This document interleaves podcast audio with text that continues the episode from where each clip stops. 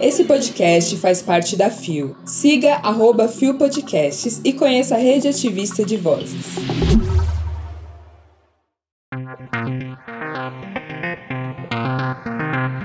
Mesmo com obstáculos, avanço de pessoas trans nas eleições de 2022.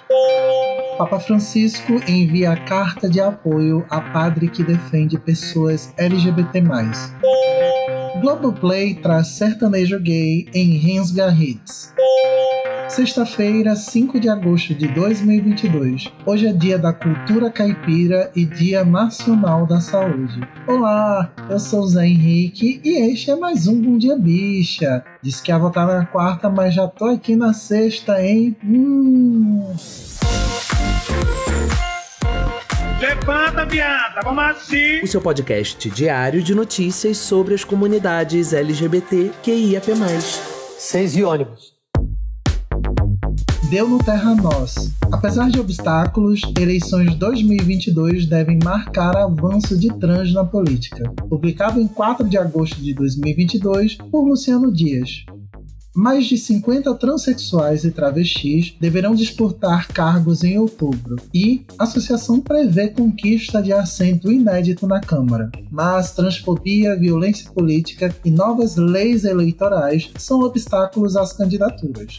As eleições de outubro podem ser um marco importante na luta política de travestis e transexuais. A Associação Nacional de Travestis e Transsexuais, ANTRA, prevê para este ano um desempenho superior ao pleito de 2018, quando foram eleitas três deputadas estaduais, e acredita na conquista de uma vaga inédita na Câmara Federal. Segundo um levantamento recente do coletivo hashtag VoteLGBT, o número de pré-candidatos transexuais e travestis chega a 58. Entre eles, seis homens trans, de um total de 247 indivíduos abertamente LGBTQ concorrendo a cargos. Na lista, há parlamentares com cadeira em assembleias legislativas e em câmaras municipais, celebridades e outros militantes. O desempenho positivo das eleições municipais de 2020, quando foram eleitas 30 vereadoras, também é motivo de otimismo. Por outro lado, entidades LGBTQ reconhecem que a vitória nas urnas ficou mais desafiadora com a nova legislação eleitoral. Além das adversidades estruturais, como a transfobia, a invisibilidade e a violência política de gênero, as chances de vitória de travestis e transexuais foram reduzidas com a federação partidária instituída pelo Congresso na reforma eleitoral de 2021, que permite às legendas atuarem de forma unificada em todo o país. A professora e pesquisadora Evora Cardoso, do hashtag VoteLGBT, afirma que a mudança foi catastrófica para as candidaturas LGBTQ. A reforma eleitoral reduziu drasticamente a quantidade de candidaturas que cada partido pode lançar. Está um pega para capar para ver quem terá direito de ficar na urna. Me diga qual a chance de um LGBT ficar na urna, considerando que não existe nenhuma obrigação legal para isso? Questiona Cardoso.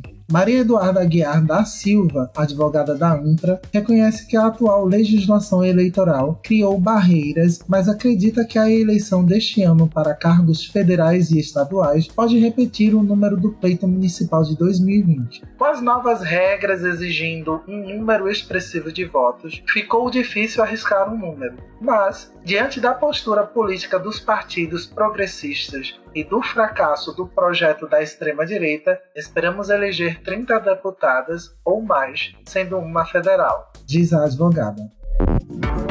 A matéria completa traz informações como a violência política e a importância da capacitação de mais pessoas trans para a política. O link tá aí na descrição. Vem, vem! Agora olha só, se esse não é um motivo de pensarmos muito bem em quem queremos como os nossos representantes no legislativo, eu não sei o que é que a gente pode dizer mais para tentar abrir a mente de quem não se move um milímetro que seja para conhecer candidatos antes de votar naquela indicação de pai, mãe ou amiga que faz boca de urna. Olha o barulhinho. É sempre bom lembrar que no final sempre somos nós por nós e precisamos colocar vozes e pessoas preparadas para disputar por pautas que nos interessam enquanto pessoas das comunidades LGBTQIAPN+. Se liga, hein? E mais uma vez vai rolar link do Vote LGBT+, por aqui, hein? Deu no IG Queer. Papa Francisco envia carta de apoio a padre que defende pessoas LGBT. Publicado em 4 de agosto de 2022. O site não informou a pessoa responsável pela matéria.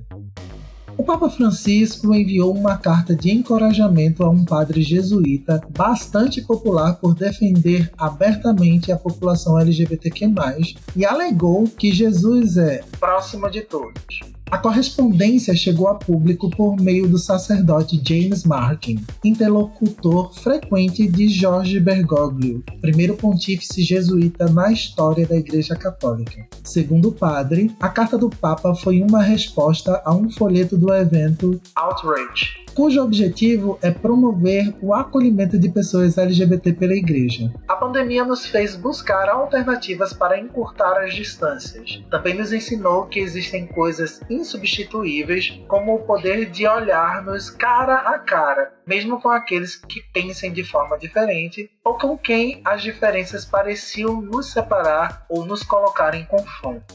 Redigiu o Papa Francisco. Quando superarmos essas barreiras, nos damos conta de que o que nos une é maior que o que nos afasta. Encorajam-nos a seguir trabalhando na cultura do encontro, que encurta as distâncias e nos enriquece com as diferenças, tal como fez Jesus, que se fez próximo de todos. Escreveu também. Em maio de 2018, o Papa disse: Deus te ama assim a um jovem que foi vítima de pedofilia no Chile e também já declarou que não pode julgar ninguém pela orientação sexual. Ao mesmo tempo, Bergoglio disse que homossexualidade parece estar na moda. Quando o Vaticano parecia fazer pressão para que o parlamento da Itália arquivasse um projeto de lei que criminalizava a homofobia e a transfobia no país.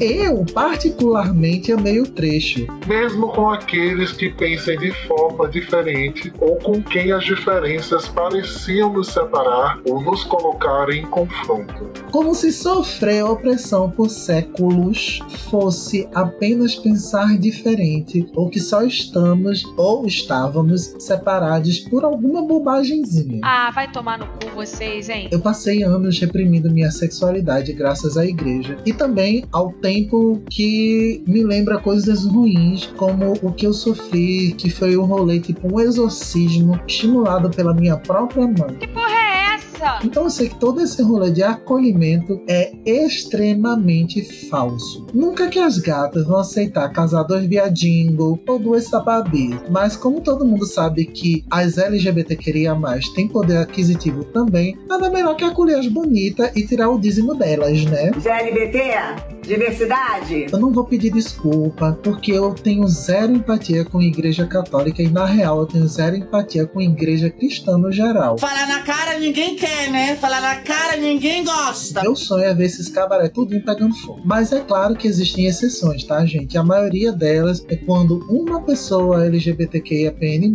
é pastora de alguma igreja e sim acolhe todos nós. O que ainda é muito raro. Exatamente. Agora, o link para a matéria tá aí na descrição. Deu na Veja, Rensga Hits, série da Globo cutuca vespeiro com sertanejo gay. Publicado em 4 de agosto de 2022 por Kelly Miyashiro.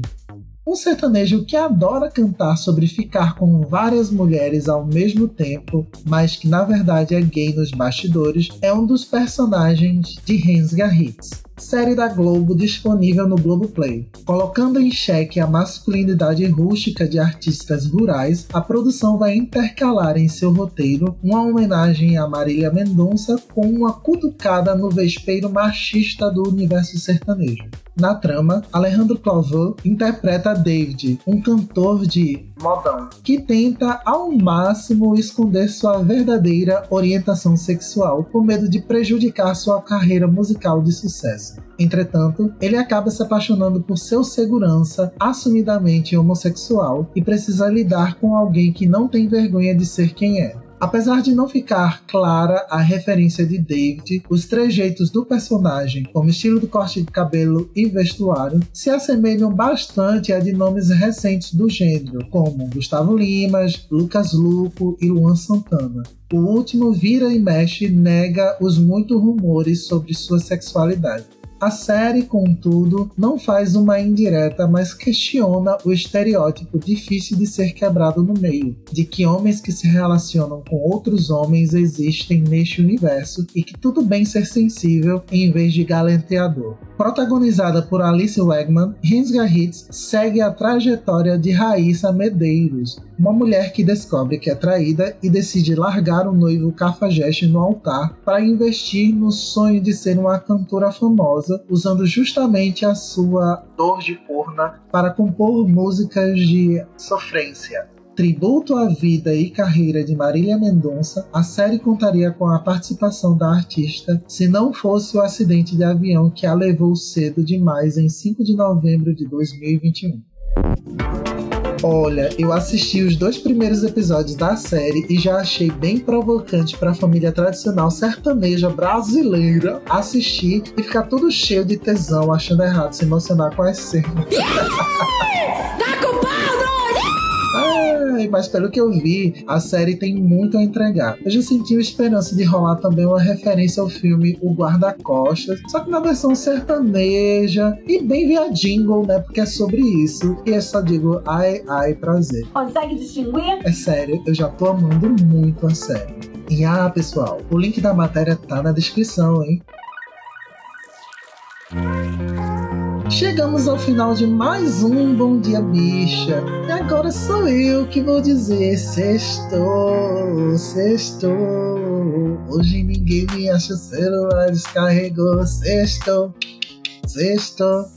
Que porra é essa? Tô de alma lavadíssima, mas eu ainda tenho sete horas de aula para dar porque hoje é sexta e a gente trabalha porque a gente vive um capitalismo pesadíssimo. Então, ai, ai, dor. Mas o prazer vai chegar logo, logo, porque eu creio nas promessas. Era o mês 7, eu tô emanando, não chegou o resultado do que eu tava emanando no mês 1. E GG, meu amor, o coração é de gatinha. E vamos estar aqui torcendo pra tua vida dar uma nova guinada e a cabecinha ficar mais calma e em paz com todo esse rolê careta e estressante que só o capitalismo poderia inventar. O sistema é foda.